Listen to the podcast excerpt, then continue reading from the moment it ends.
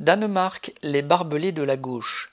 15 km de fils barbelés coupant comme des rasoirs et pouvant provoquer des blessures mortelles, c'est ce que le Danemark a offert à la Lituanie pour l'aider à finir la clôture de 500 km qu'elle installe à sa frontière avec la Biélorussie afin d'empêcher les migrants d'entrer sur son territoire.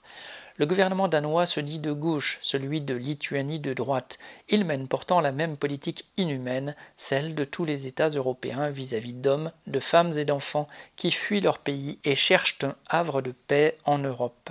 DM